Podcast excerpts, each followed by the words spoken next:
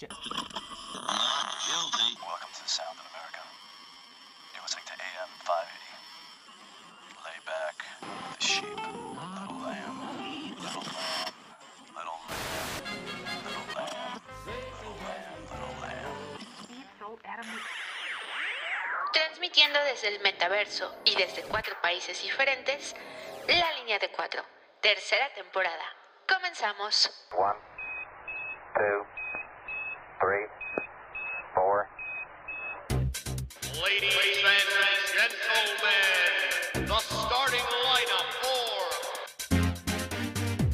Internacionalista y creador de memes de tiempo completo.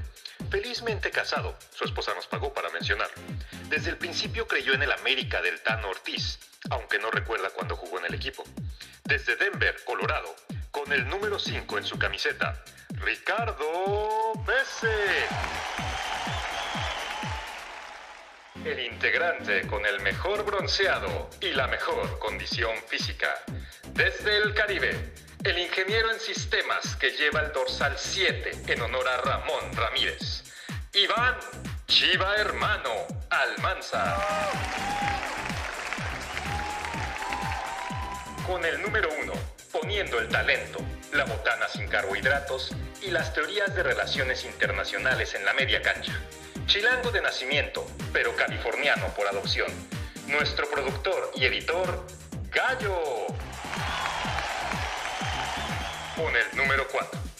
El único hombre en Estados Unidos que no come guacamole en el Super Bowl. Ingeniero de profesión y aficionado del América por convicción. Desde las montañas de Colorado. Jafet, el coco pirata Nava. Fanático de la academia, aunque no es del Atlas ni del Racing. Candidato a doctor en ciencias políticas, madridismo y estudios sobre los Pumas. Desde Oceanía y rodeado de canguros, Ramón, el koala Riquelme. Le apasionan tres cosas, los viajes, los deportes y molestar a periodistas aficionados al Cruz Azul. Tanay, podcaster y community manager desde Iowa, Estados Unidos, Oscar Ramírez.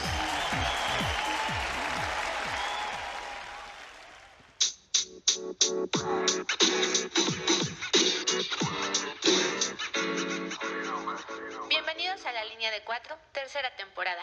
El día de hoy tenemos el episodio más sabroso de todos. Más sabroso incluso que nuestra alineación en shorts y de espaldas. Iniciamos. Gallo, por favor póngale play a mi lista de Spotify. ¿Sabes qué, Marcelino? ¿Qué tienes? Ando muy crudo, Marcelo. Vamos a comernos una pancita, no con los agachados. ¿Lo la barremos? No le echamos todo. Poninas, pon, pon, pon, ponle. ¿Cómo voy a cenar si tienen una cena de rotos? Yo lo que quiero son mis chalupas, unos buenos sopes y no esas porquerías que ni de México son.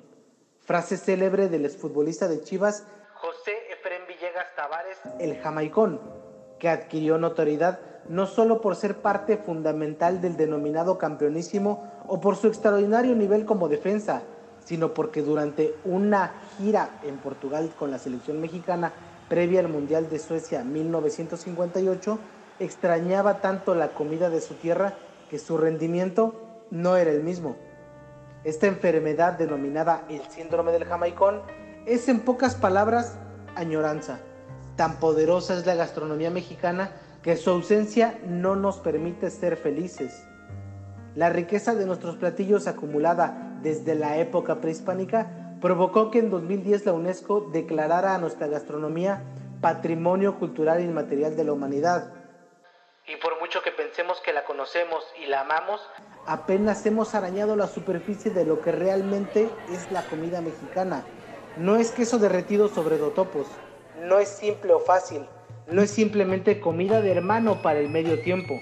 De hecho, es más antigua, incluso más que las grandes cocinas de Europa, y a menudo profundamente compleja, refinada, sutil y sofisticada.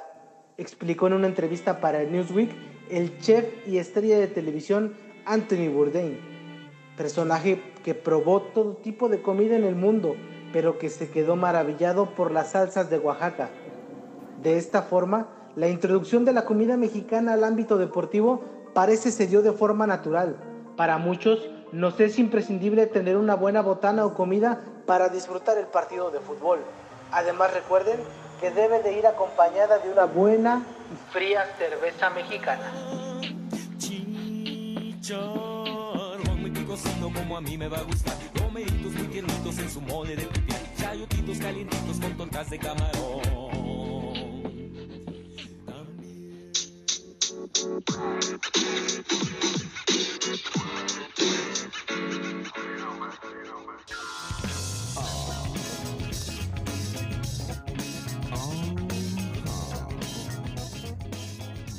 Bienvenidos, sí, otra vez soy yo, regresó Bese, no lloren, ya no se quejen en Twitter muchachos, regresó a poner orden papá. Así que bienvenidos al episodio 6, hoy me acompañan mis amigos para compensar el episodio pasado, que de antemano les pido una disculpas, nada más me voy y lo vuelve en el espacio Chiva Hermano. Ahora para compensar tenemos los tres americanistas de la alineación cotidiana y un invitado que también es Águila, ahorita se los vamos a presentar. Así que saludo primero a los pichones, que sería Iván. ¿Cómo estás, Iván? Hoy en desventaja, ni modo. ¿Qué tal, amigo? Vienes muy sobrado después de tu roast el episodio pasado, pero. sí, cierto. Qué gusto tenerte, güey, de vuelta. Citando al doctor. Mira, lo que, me, lo que me gustó es que no se escuchó nada, entonces las teorías que manejaron eh, nadie las entendió. Lo que sí, voy a, voy a contar mi verdad, diría Niurka. Eh, no vamos a adelantar la noticia, pero digamos que estamos trabajando para que ahora este podcast se transmita desde cinco países y no cuatro. Vamos a dejarlo nada más por ahí. Pero bueno, ¿cómo estás, amigo Jafet? ¿Qué cuenta? Bien, bien. Todo bien, hasta ahorita el calorcito a todo lo que da. Poca lluvia, nada más este, hace que el calor sea más intenso. Así es, la verdad sí está, está fuerte la calor aquí en Colorado y ya parece California, gallo, ya múdate para acá. Pues estaría bien, ¿eh? Una de esas me doy una vuelta a visitar y pues yo ya estoy listo. Primero, qué bueno que regresaste, amigo, para aliviar al Iván, que era muy sobrado. Ya estoy con mi botana sin carbohidratos, como dice la presentación. No me falta la coquita cero, pero vamos a hablar de eso más adelante.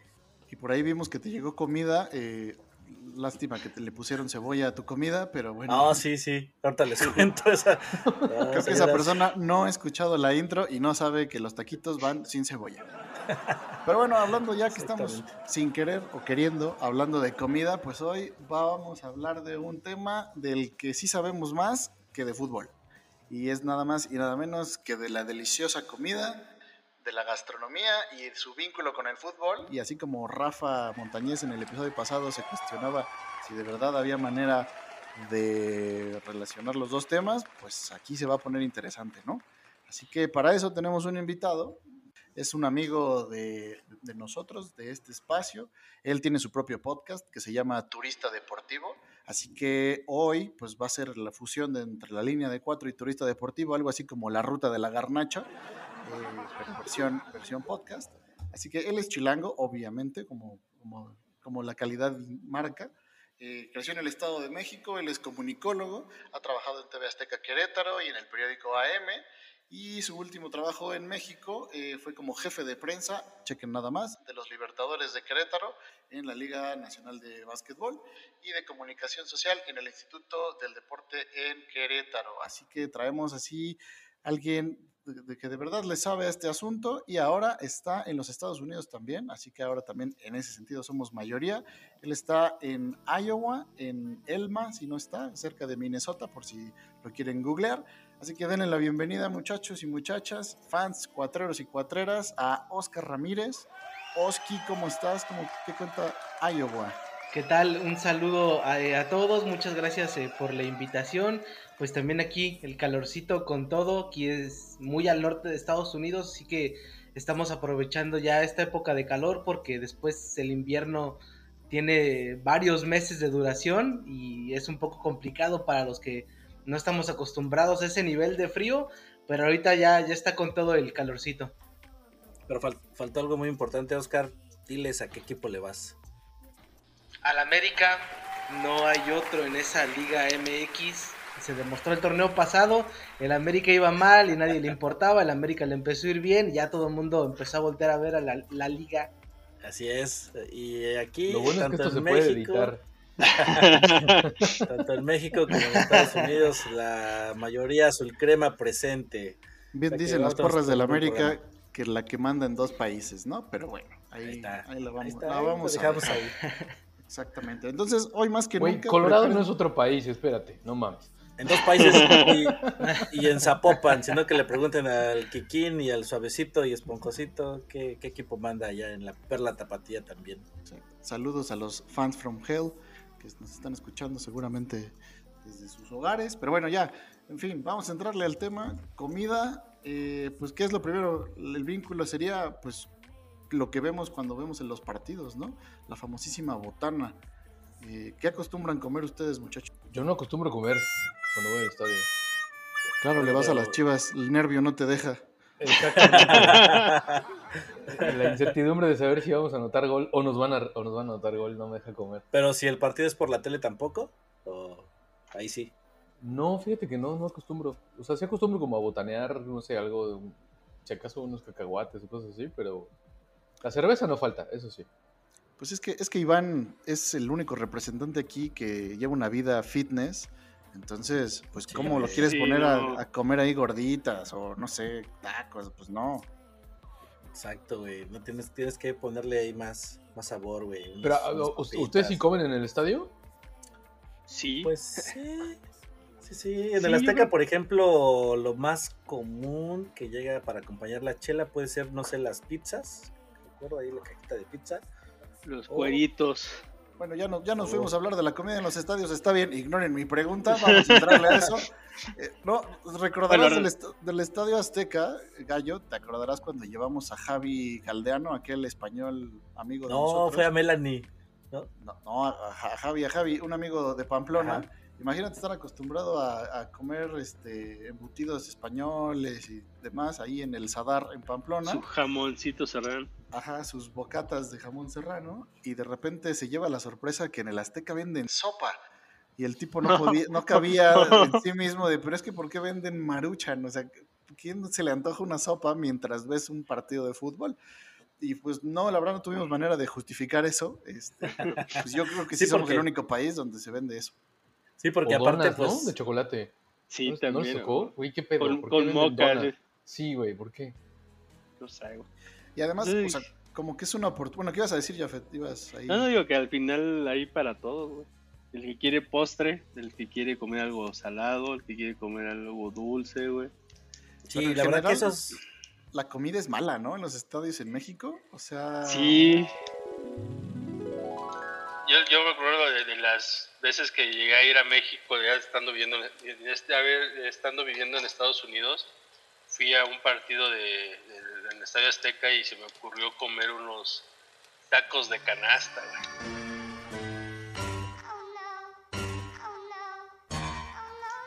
No, o sea.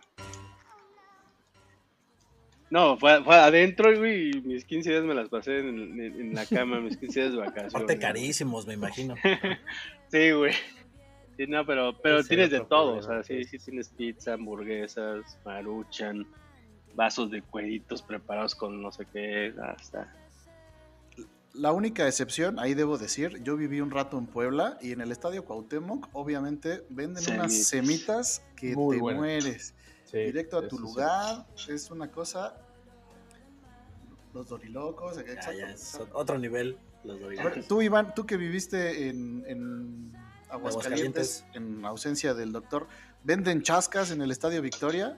Sí, cómo no, venden chascas. Para los Sí, que no sepan qué es una chasca, Iván, porque Eh, el esquite, o en Monterrey dirían elote en vaso. Este, O en. ¿Cómo le dicen en Mexicali? ¿Jafet?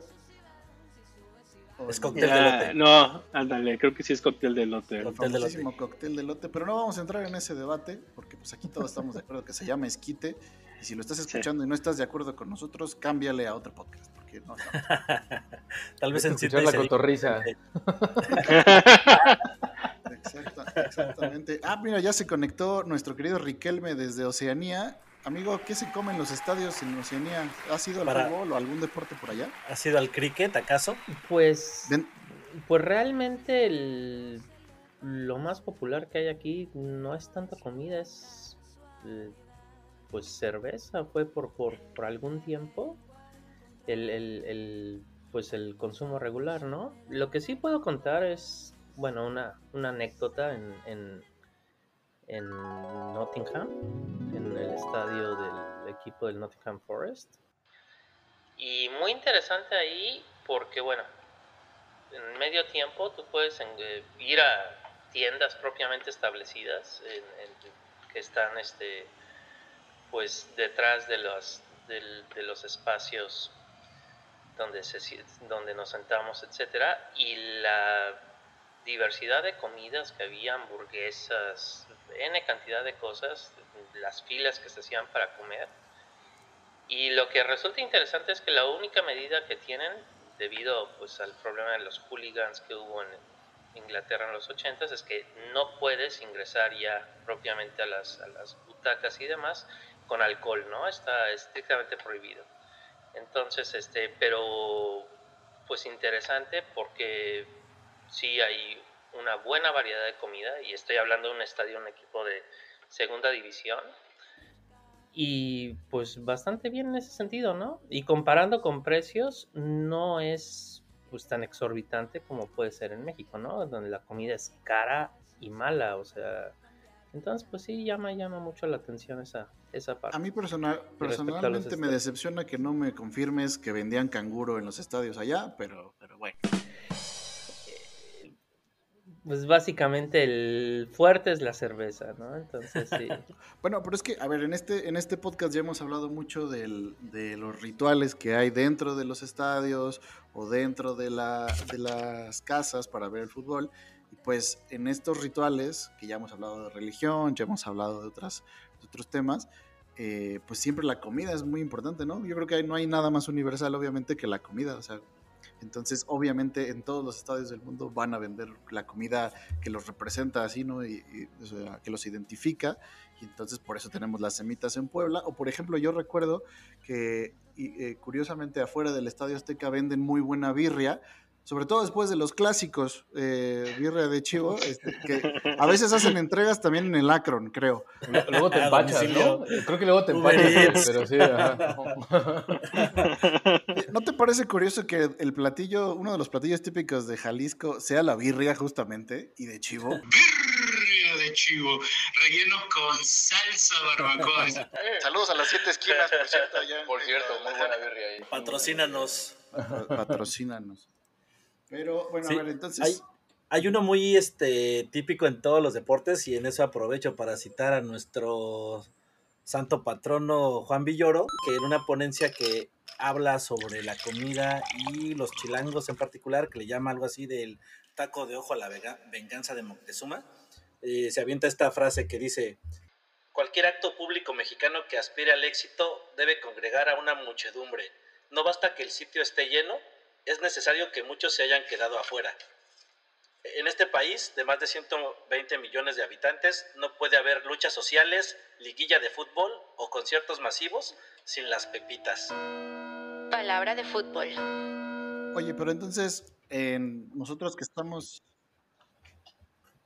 Y hablando ya de comida eh, de- de- para ver deportes en general, aquí- los que estamos acá en Estados Unidos, pues lo básico son los nachos, ¿no? Y por ahí hay una historia que creo que Oscar se la sabe muy bien, eh, toda una tesis al respecto del- de, la historia de los nachos. Y pues yo creo Les decía que investigué un poco acerca de dónde fue como lo- dónde salió la idea de los nachos y en teoría fueron creados por el mexicano Ignacio Ayala García en Piedras Negras, Coahuila, esto en 1943 y la leyenda dice que un grupo de mujeres esposas de militares entraron a un restaurante y ahí pidieron botana. En ese momento pues como que en el restaurante no había muchos ingredientes y al al cocinero se le ocurrió dorar unas tortillas en forma de triángulo. Les puso así lo que tenía a la mano, que era queso, chiles jalapeños, los horneó y el platillo así como que pues fue un éxito. Y eh, no se sabe bien si las señoras que se comieron los nachos fueron las que le pusieron el nombre o fue este, el señor Ignacio que lo acabó, lo acabó nombrando como Nachos Special. Entonces esa es como una de las versiones eh, de cómo surgieron los nachos como una de las más aceptadas, aunque bueno, cada luego cada país o en, en diferentes regiones pues tienen como su propia historia, ¿no?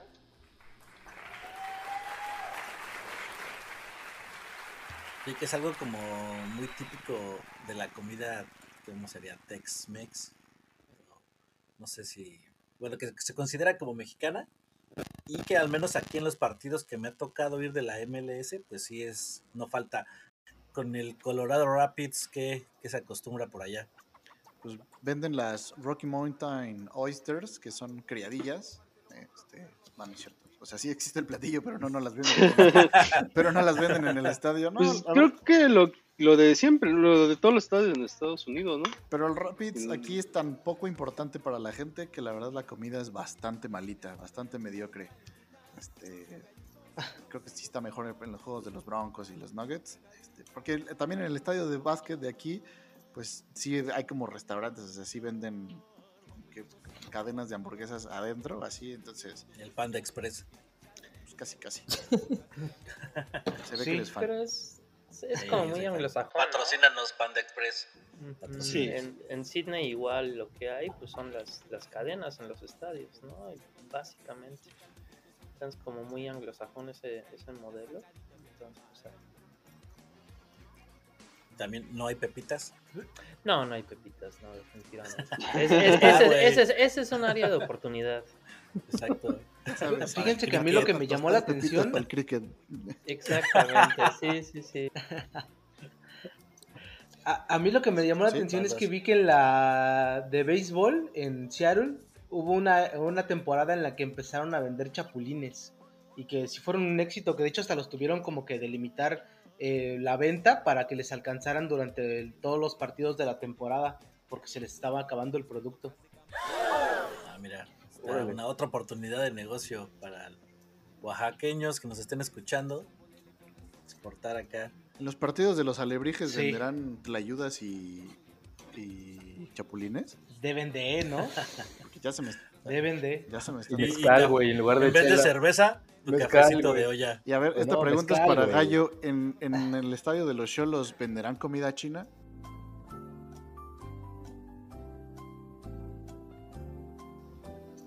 Yo creo que sí. La verdad no he tenido la oportunidad de ir. Eh, espero pronto. Deberían de. Deberían de ahí. Mm, viendo tanto perro callejero. Ah, no, ¿verdad? Todo a base de perro. Pero bueno, entonces ya hablamos de, los, de la comida como más común y corriente, como la, la, que podemos encontrar en puestos callejeros afuera, pero estaba yo viendo que hay países con cultura gastronómica mucho más desarrollada, o eh, por ejemplo en España, que los, eh, los equipos más grandes, como son Barcelona y Real Madrid, tienen restaurantes eh, puestos en forma dentro de sus estadios, donde puedes degustar ahí ya platillos más elaborados, ya con chefs que de verdad lo están, lo están, este, eh, como que le estaba leyendo que era como de la marca España, o sea, de la mano las dos cosas, ¿no? La gastronomía y el fútbol, que son como sus dos cartas de presentación. Pues que suerte todos ellos, ¿no? Que pueden como que presumir de esas dos cosas. Nosotros tenemos la comida, que ahí es patrimonio inmaterial de la humanidad, pero pues el fútbol pues es una basura de la humanidad también, ¿no? Sí, no, además... No van de la mano por ejemplo, en el caso del, del estadio del Santiago Bernabéu, pues la puerta 57 donde está ubicado el, el, restaurante, pues es de lo más lujoso, este, ofrecen pues toda la variedad de comida típica española y pues eso muestra pues la manera en la que han logrado combinar estos dos elementos creando un pues un espacio excepcional para disfrutar del fútbol y disfrutar de unas excelentes tapas, ¿no? Entonces eso es, pues se ha convertido en, un elemento distintivo esencial, de, por ejemplo, en el caso del, Santiago Bernabéu, ¿no? Sí, es que estaba leyendo que incluso la selección española tiene como su proveedor de servicios así de comida especial eh, para los partidos que están jugando en, bueno, que juegan usualmente en el estadio de la Cartuja, ahí en Sevilla eh, tienen así como su, su, su- una empresa que se dedica justo a hacer los eventos. Porque claro, le dan de comer en esos eventos a, la a los de la Federación Española, pero de repente va el rey a ver los partidos, porque son- cuando son de eliminatoria. O sea, o sea, es una oportunidad para realmente ser un escaparate para el país, ¿no? Y pues acompañado ahí de unas ricas paellas, unos embutidos o un buen vino, pues la verdad es que, que se antoja. Sí, lo que es un hecho es que no puede haber o no podremos concebir el fútbol actual sin esta relación, ¿no? Entre la comida y, y el deporte, que sería interesante saber si alguien lo, lo investigó, lo conoce, en qué momento empezó esta tradición o quién la impuso o de qué manera, pero al menos en el origen pues no existía como tal. Eh, ahora pues sin duda ya producto de la comercialización, de los patrocinadores, de las marcas, eh, pues se ha llegado a un grado de institucionalizarse. El- por ejemplo, en el Azteca, nadie de nosotros creo que ha tenido la oportunidad de estar ahí, pero hay un restaurante también de lujo en la parte de abajo, que es un patrocinio exclusivo donde pues estás casi al nivel de Sí, cancha. es- eso hace como y 10 tienes años lo abrieron, ¿no? un- pues, la verdad, desconozco el menú. Ajá. A No, un menú, la verdad, sí desconozco qué es. Ya no me acuerdo la marca, pero. Era un Freedom, ¿no? Era un Freedom, sí. El de, el de antes sí, ¿no? No sé Ajá, si era es un Freedom. ahora. Ajá, que, que la verdad ya no sabes en qué momento, si la verdad van a cenar a ver el partido, ninguna de las dos, y nada más es el estatus, pero pues se ha llegado a ese, a ese grado, ¿no? De que es algo pues muy gringo también. De hecho, también en la, en la cancha de Cruz Azul, en el, en el Estadio de los Deportes, pusieron restaurante también, de Freedom. Eh, A ver, ese no, no me la sabía. ¿Qué venden? Sí. ¿Mariscos salados? No tengo idea, nunca fui porque este Pero es la lógica, eh, ¿no? Que hay en los eventos masivos, o bueno, en los espectáculos de diversa índole. Me pongo Pero a pensar, ahora, por ejemplo, ¿no? cuando, cuando vas a ver una película, pues ya sabes que el consumo regular pues pueden ser palomitas, eh, nachos, eh, en el caso de los cines mexicanos, refresco. eh, cuando vas a algún concierto, demás, pues igual hay cierto tipo de, de- de comida característica y lo que se ha desarrollado en el fútbol pues es, es eso, ¿no? Y adecuándose pues a los, a los gustos de, de- pues cada sociedad. Como señalábamos, pues aquí en, bueno, tanto en Estados Unidos como aquí en Australia, pues lo, lo común es ver las, las grandes cadenas ahí que a diferencia de lo que ocurre en México, pues no, no abusan con los precios, etcétera, ya es parte muy integrada de la, de la cultura este, gastronómica de- de estos países. Y en México, pues es como una especie de, de- de- de- pensando en la sopa maruchan y todas estas cosas este, trágicas que venden pues es como una prolongación de lo que pues comprábamos en la prepa, ¿no? O sea, digo, la única diferencia es pues, cinco o siete veces más caro. Bueno, pero, pues, bueno se- Iván no, porque iba en una escuela donde no vendían esas cosas. Acuérdense, acuérdense. Sí, sí. No, la verdad sí es un. Era Debe de ser un shock, como ya ¿o lo comentábamos al inicio, el tema de ver la maruchan ahí con el limón. Seco, güey. Lista para consumirse, güey. Esto es. Sí, surrealismo puro. Pero, pero también no sienten que de pronto empezó a ser como un, un fútbol más eh, elitista en todos los sentidos. O sea, y la comida es uno de ellos, ¿no? Desde poner restaurantes, eh, el tipo de comida que se puede ofrecer en ciertos lugares o en ciertos estadios. Sí, sí, porque, o sea, adentro sí y convive con la comida que está afuera, que termina siendo todo lo opuesto, ¿no? La comida barata o Callejera, sí, sí, sí, sí. callejera. Pues es la manera de empezar a hacer pues diferencias, sí, efectivamente, o sea, jerarquizar en función pues de, de- de la capacidad adquisitiva, pues lo que lo que las diferentes personas que asisten a un estadio pueden hacer, ¿no? Dentro de un estadio.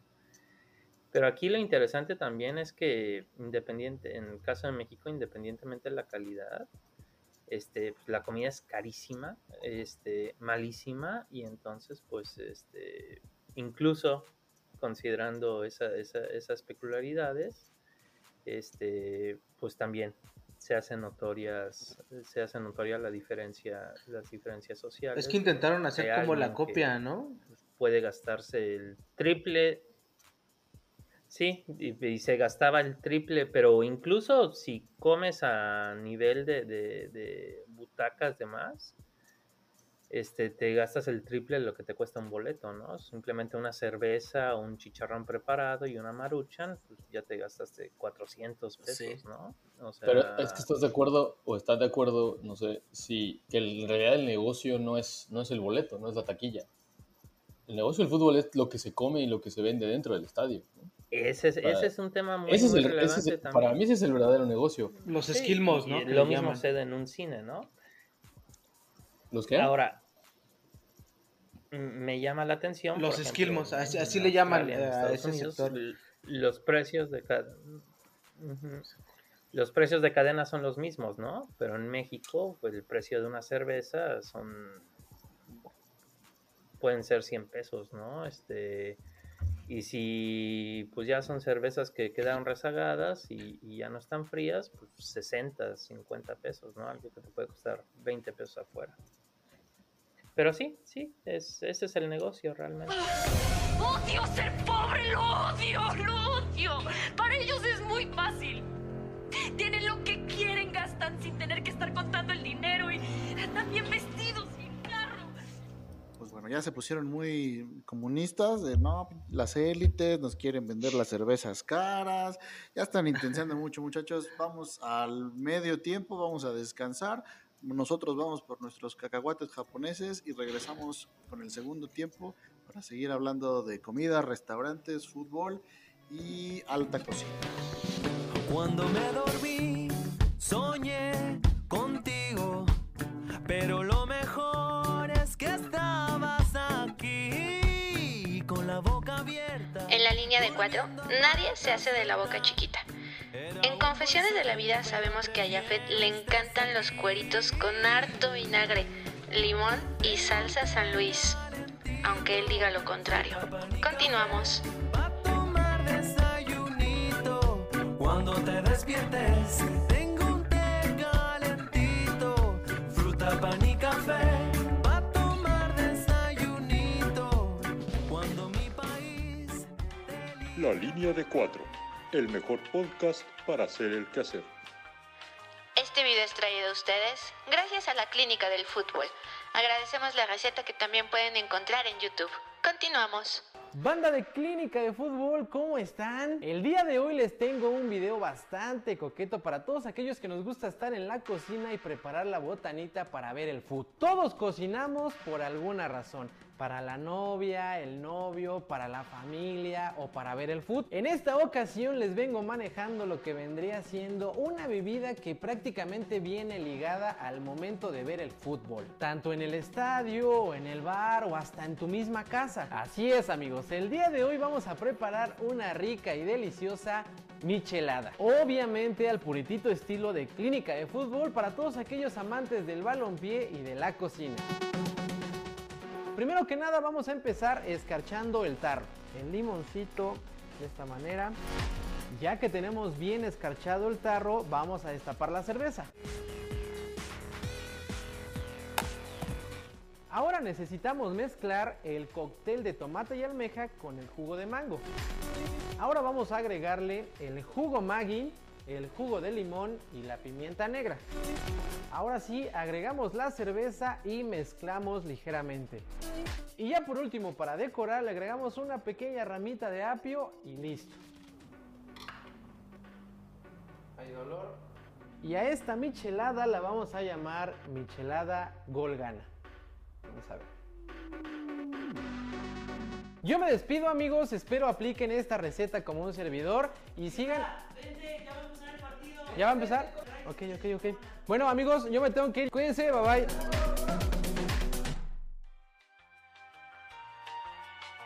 Este producto puede causar adicción. No lo escuche por las noches o con luz tenue porque se enamora.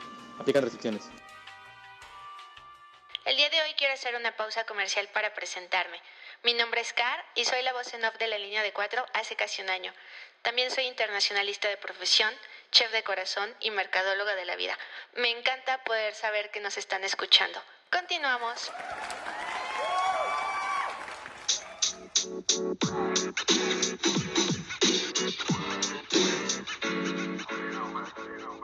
En Oaxaca se toma con café. Ya estamos de regreso. Aquí el chef acompañado de sus pinches. ¿Cómo están? Saludos muchachos. Estamos en esto que es fútbol y gastronomía, o como le dicen en otros lados, el moletour. Eso también cuenta, ¿no? O sea, esos partidos No, de infumables. hecho, sí. El eterno. México-Ecuador que nos hacen ver cada seis meses. Este, Yo se había escuchado de dónde salió ese término, que justamente era donde cuando te invitaban a un equipo profesional o semiprofesional a jugar como a la- al aniversario del equipo del pueblo, que pues acabando el partido los invitaban a comer y pues el mole con pollo. Entonces por eso era el- se le de ahí se sacó el término del mole tour y tal cual. Eso es lo que vemos en la CONCACAF prácticamente todos los días. Esa explicación la, la- la vi apenas en, algo de Martinoli. Tuiteó algo y le respondieron con esa res- así que con esa respuesta. El productor siempre sorprendiéndonos, ¿eh? De que no debía ser molero. No, me acuerdo quién le respondió porque hasta le puso así de que el mole es muy- lo más atractivo, de- lo más delicioso, así muy... Creo que fue... Podr- Podríamos ¿cómo se llama debatir el- eso, pero... Igual que el Fue el- campeonato del el- 85 de cierto equipo que viste de amarillo, pero bueno. de- o de los que ganan cada 10 años. Eh, da igual, pero Ah. legales, legales. Es que las chivas son de cocción lenta. Sí, sí. Igual que los buenos vinos, viejo. Pero bueno, ya, compórtense frente al invitado. Pero bueno, ya les habíamos adelantado en el primer tiempo. eh, nos acompaña nuestro amigo Oscar Ramírez. Eh, ustedes no están para saberlo ni yo para contarlo, pero él lo conocimos en el famosísimo taller de literatura futbolera que nos impartió el buen Juan de Papel, nuestro amigo colombiano que está en la Ciudad de México. Y después de esa experiencia, pues ya hemos tenido a toda la, plan- la- toda la matrícula de ese curso, ya pasó por aquí.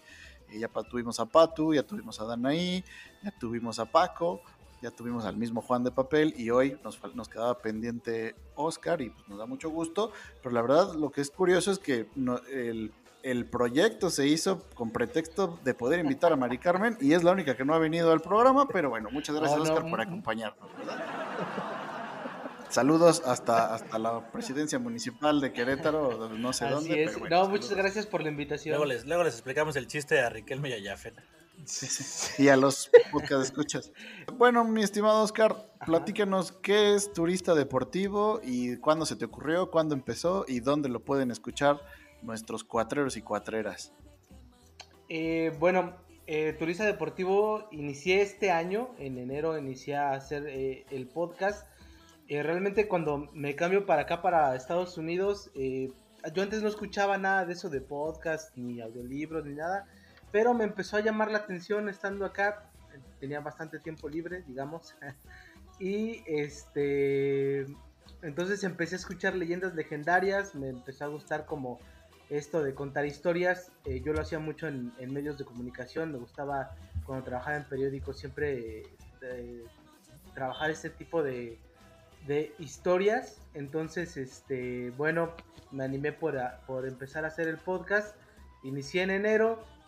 Y bueno, Turista Deportivo, eh, así como lo digo, es el podcast eh, donde el pretexto eh, es, es, este, para ver algún deporte es viajar. Y bueno, ahí les, yo procuro tener como historias este, variadas, ¿no? De diferentes deportes. Este, ya he tenido un episodio de surf donde hablé de la historia de Bethany Hamilton que eh, tuvo eh, un percance con un tiburón que le arrancó un brazo. Este, también eh, la historia de un español que empezó a correr él estando en la cárcel. También hay de fútbol, de por ejemplo del mal del Jamaicón, que le da a muchos mexicanos que van a jugar en el extranjero y este, no tienen el éxito que a lo mejor llegaron a tener estando en México porque les afecta el estar lejos de su país, porque no están enterados de todo lo que hay eh, eh, fuera de sus fronteras, entonces acaban regresando, eh, pues no teniendo éxito eh, en, otros, en otras latitudes, ¿no?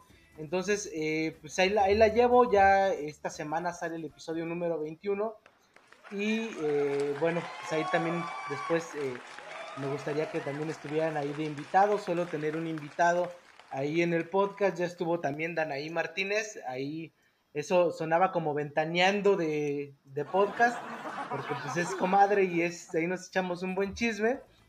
Pero este hablamos, por ejemplo, eh, Fue hablar de Britney Spears y el Cruz Azul. le encanta hablar de Britney Spears, sacó el tema de Britney a fuerza.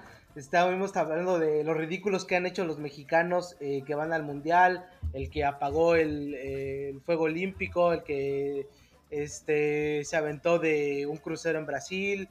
Este, entonces eh, también estuvo por ahí el Nebur, me parece que lo conoce, no sé si ya estuvo también aquí de invitado, es eh, novio de, de Danaí y él, eh, bueno, también tiene su podcast de, de hinchados, este, así que Todavía no, todavía no acepta, aprecia. pero es próximamente. solicitado el chavo, ya es TikToker, entonces es complicado. Todavía no le llegamos al precio. Así son los del Cruz Azul, muchachos.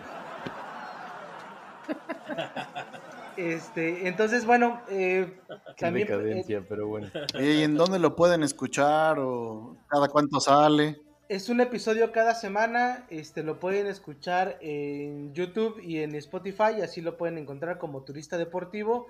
También, eh, bueno, pues tengo Facebook, Instagram y Twitter, así que ahí podemos estar eh, interactuando y pues, muchas gracias por el comercial.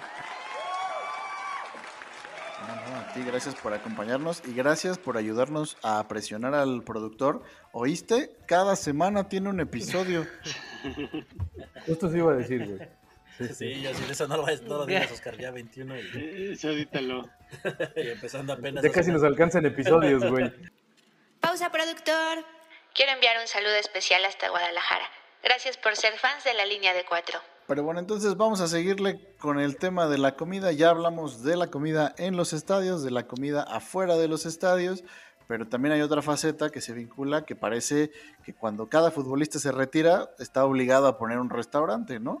Entonces también es una como una oportunidad de negocio que siempre ven los futbolistas de todo el mundo y pues en México lo vemos con la cantidad de asados argentinos que son eh, propiedad de algún exfutbolista del Cruz Azul, del América, algún uruguayo, algún argentino. Yo recuerdo que el don asado que estaba ahí en San Ángel era del tío de Richard Núñez. ¿Se acuerdan de ese fantasma que pasó por Cruz Azul y por el América? Que una vez metió tres goles y después no volvió a hacer nada más.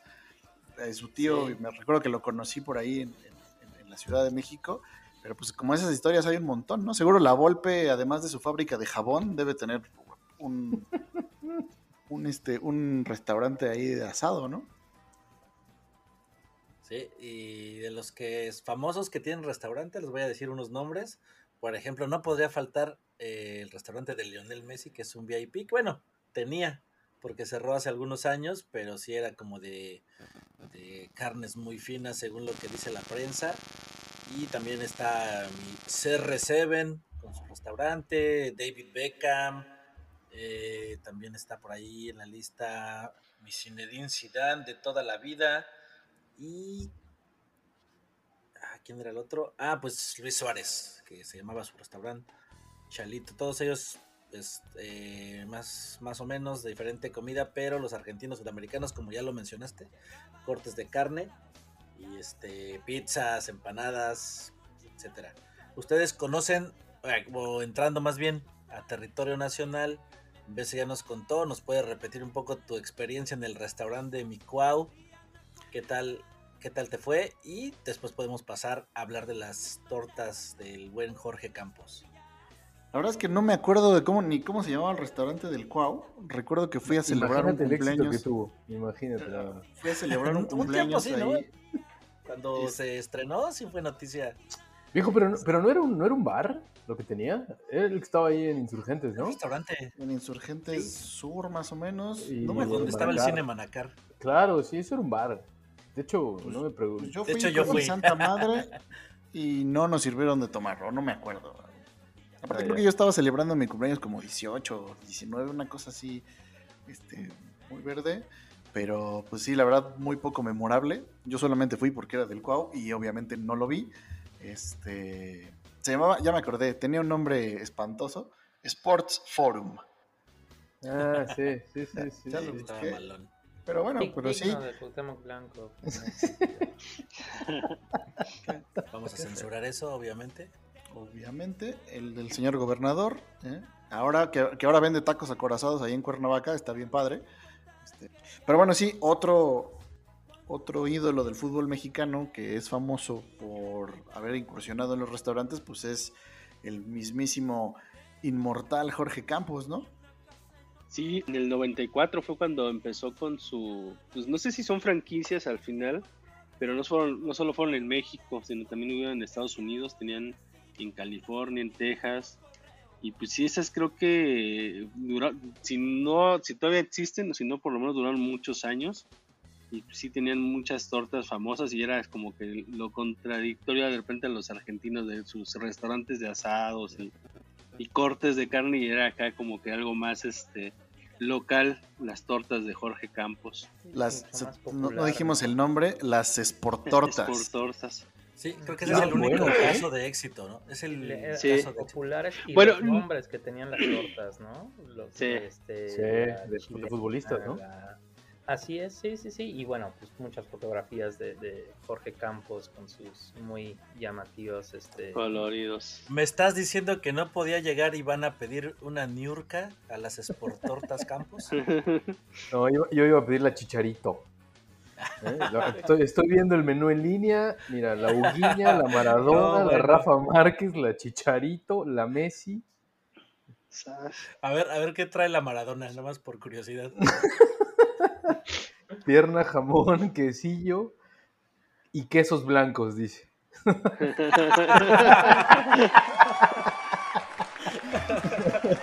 Ah, unos cracks. Sí, sí, sí, sí. Sí, sí. Oh, hablando de eso, eh, por ejemplo, futbolistas que le entraban, que eran de buen diente, podríamos mencionar al buen Diego, ¿no? También que seguro, si en su momento hubiera jugado en la capital, le hubiera entrado ahí las Sportortas de Jorge Campos. Y comento esto porque me acordé de una anécdota de Mohamed, que cuando estaba en el Toros Neza, una vez, eh, pues el nutriólogo lo quiso poner en forma, ¿no? Dijeron, este güey juega Sí. muy bien, si fuera más delgado, probablemente pues va a volar en el campo y lo vamos a, a volver pues, todavía más, eh, mejor jugador. Y total que lo meten en un régimen alimenticio que consistía básicamente en sopa de verdura todos los días. Y eh, este Mohamed cuenta que su esposa le preparaba la sopa y ya pues el güey llegaba de entrenar, se comía su sopita, este, todo bien hasta ahí y resulta que pues pasado el tiempo y nunca bajaba de peso, ¿no? Seguía igual. Y el nutriólogo pues dejó de, desistió en su idea hasta que pues ya Mohamed contó que la razón es que pues se acababa la sopita, pero al lado de la casa había un Burger King. Pues después de la sopa pasaba por sus dos hamburguesas y como si nada, ¿no? A entrenar.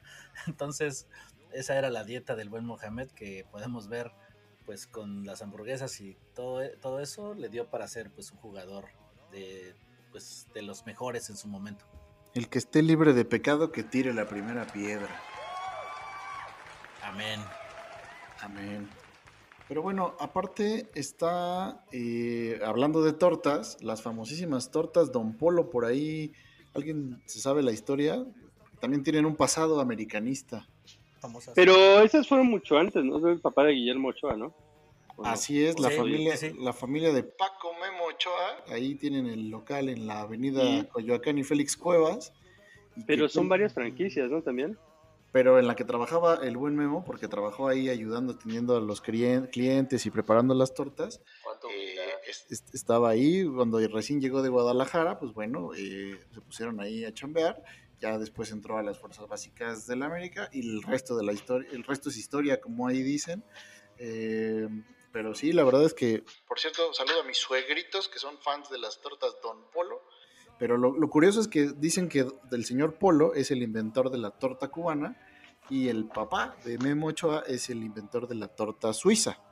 Así que tomen eso, chiva hermanos. ¿Qué han inventado ustedes?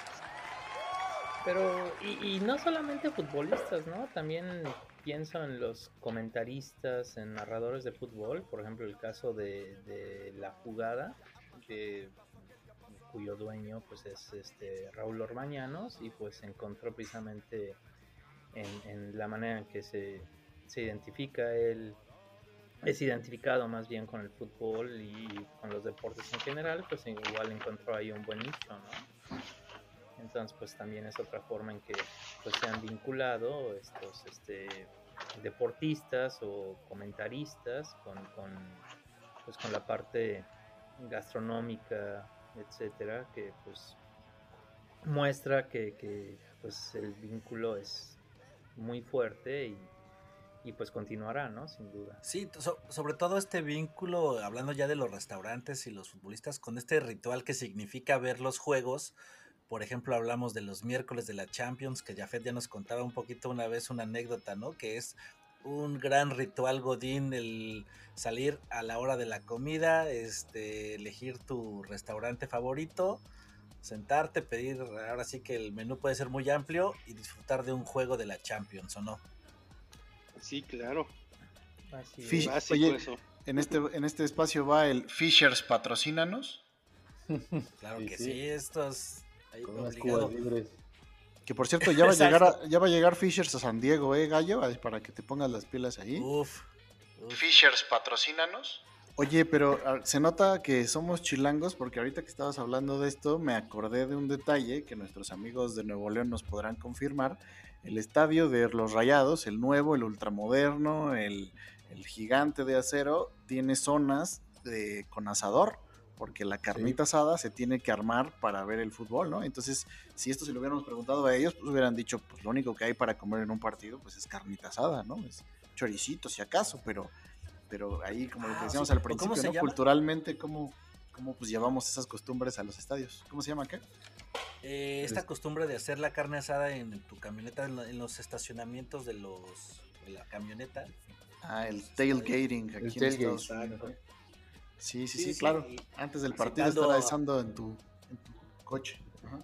Exacto, en esta ponencia que citaba de Juan Villoro dice eso, ¿no? De que las ciudades determinan la conducta de sus habitantes y en este caso aplica también para los eventos deportivos y en concreto pues para el fútbol. Oye, y también como que es un imán entre los futbolistas famosos y los grandes chefs, ¿no? No sé si han visto a estos chefs turcos que como que parte de su fama le siempre atrae a los futbolistas, ¿no? Y vemos desfilar ahí a, a Pogba, a Messi, en su momento Maradona estaba con este, el famosísimo Salt Bay, ahí este, el que le echa salecita con mucho estilo a la carne a Maradona cómo le daba de comer en la boca y a, pues, a cuanto futbolista es medianamente famoso, tiene que pasar por ese restaurante que supongo está en Turquía, la verdad no sé. En Dubái, creo, ¿no? O en Dubái, ajá. Y últimamente no sé si han visto que hay otro que como que como que al final de lo que prepara es este tipo que sonríe viendo a la cámara así y cocina con, eh, con cuchillos enormes y sirve siempre en porciones muy grandes y al final cuando tienen a los jugadores como que tienen un pan que supongo que es tradicional en Turquía que lo abren y dice el nombre del jugador así como Dani Alves eh, y está muy chistoso. Tiene un nombre impronunciable que la neta no voy a intentar. Evidentemente no nos podríamos quedar con el dato a medias y en postproducción buscamos el dato de los cocineros turcos y ahora se los compartimos. El primero y más famoso es Nusret Gökçe, apodado Salt Bey. Él es un cocinero y restaurantero turco, propietario del Nus Nusur Et, una cadena turca de steakhouses. El otro es Burak Ozdemir, llamado CZN Burak, que es un chef y restaurantero turco famoso por sus videos de cocina, donde utiliza utensilios enormes y prepara platos abundantes mientras mira a la cámara con una sonrisa.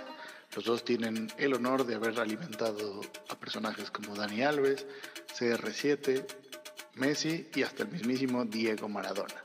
Ahora sí, volvemos al episodio. Este, pero está curioso, ¿no? Como que sí es un, cómo se atraen los dos, los dos mundos eh, al respecto. Y por ejemplo, yo encontré que, por ejemplo, no sé si ustedes han escuchado del chef Ferran Adrià, que es un catalán famoso porque tiene se ganó su restaurante que ya no existe en Barcelona, el Bully, se ganó varios premios durante muchos años y entonces él contaba que él quería ser futbolista y pues dicen que qué bueno que no fue porque si no nos hubiéramos perdido a un tipo que inventó eso de las porciones chicas para quedarte con hambre y pagar un chingo. Eh, pues a, a él se lo Genio. debemos. Exacto, exacto. ¿no? Pero dices que fuiste con el que tiene estrellas Michelin o con el que en el que tiene así muchos premios. O luego estaba leyendo que hay un chef madrileño que se llama David Muñoz, que de hecho jugó como profesional en el Atlético de Madrid. ¿eh? Así que este, pues por, ahí, por ahí también está el vínculo. Sí, seguro el doctor, que es un amante de este mundo de élite, nos pudiera haber contado más. Seguro en Dinamarca se dará sus, eh, sus buenos gustos en algún restaurante de ese tipo. Pues nos hubiera encantado que nos platicara al respecto, pero pues sigue en gira artística o en no sé dónde. Esperemos se reporte un día. O nos puede aportar alguna cápsula culinaria desde Dinamarca para el medio tiempo. Oye, que, que, porque en México, por cierto, no nos quedamos atrás, ¿no? También Lupillo Castañeda, digo, perdón, Riquelme, Lupillo Rivera, atiende una cocina económica eh, ahí oh, en, la, sí, en la Ciudad de sí, México, cierto. Muy exitosa, ¿no? Ahí en Guadalajara, por cierto. Por lo menos es exitosa, pero el delantal se le ve con madre. Sí, es una, es una joya. Ahí en Guadalajara también están eh, el restaurante de Fernando Beltrán, el centrocampista, el próximo centrocampista de la selección nacional. ¿Quién? El nene Beltrán para ti. Eh, Déjalo, googleo. Eh, sí, sí. No, él, él, con su familia tiene un puesto de tlacoyos, por ejemplo, también. Eh, bastante bueno, ¿eh? Por cierto. Cuando tengan Esos no son típicos de Guadalajara, ¿no? No, no, no, no. Ellos son del DF y se llevaron. Ah, ya, se, ya, llevaron se me hacía raro, dije. Los tlacoyos hacia Guadalajara. Sí, sí, no, una maravilla, los tlacoyos, eso sí. Esos los extraño, ¿eh? Con todo. Bueno, amigo, ah, vamos a Guadalajara, te voy a llevar a Tlacoyos Beltrán para que pruebes y te des una empapada de gloriosos colores rojiblancos. No, hombre, mejor una birria de chivo, nos aventamos por allá.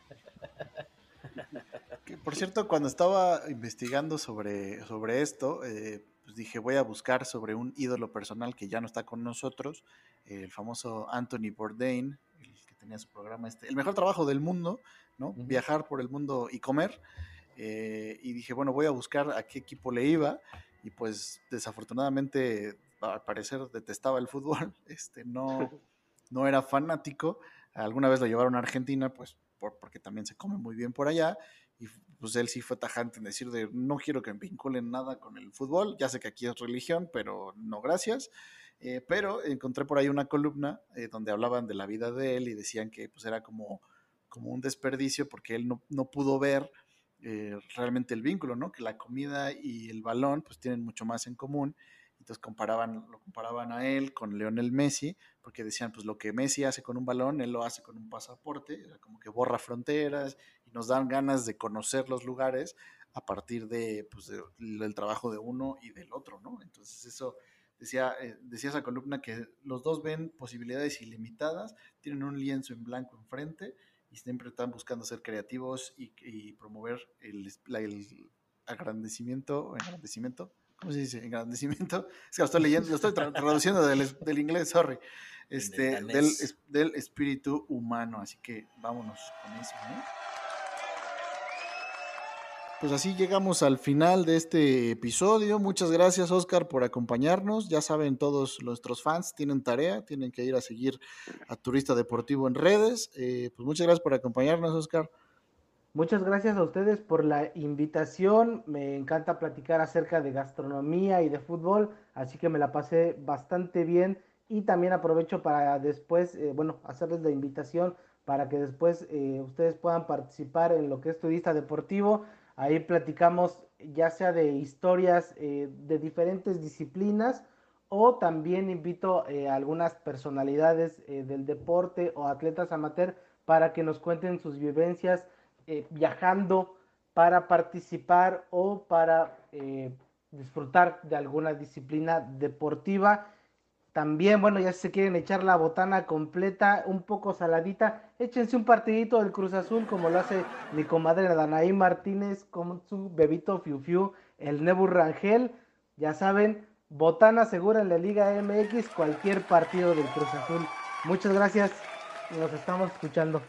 Y pues bueno, esto fue el episodio sobre gastronomía y fútbol. Eh, estuvo sabroso, ¿a poco no? Pero vamos a despedirnos con una frase, la frase que mejor sintetiza el fútbol y la comida. Eh, sí, que se va de América. Ah, no, perdón. Corte- Otra vez, güey, ese chiste. cortesía, cortesía de Chicharito para que no diga, no diga nada Iván. La frase de cierre será a sándwich.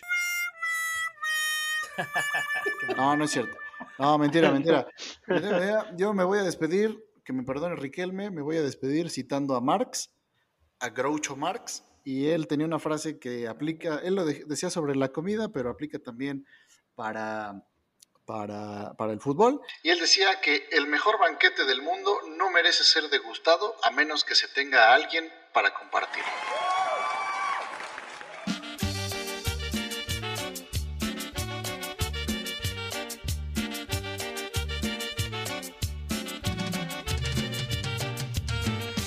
Queridos nenes, aquí finalizamos nuestro capítulo de hoy y como buenos glotones de estadio que somos, esperamos que hayan disfrutado un episodio más de la línea de cuatro.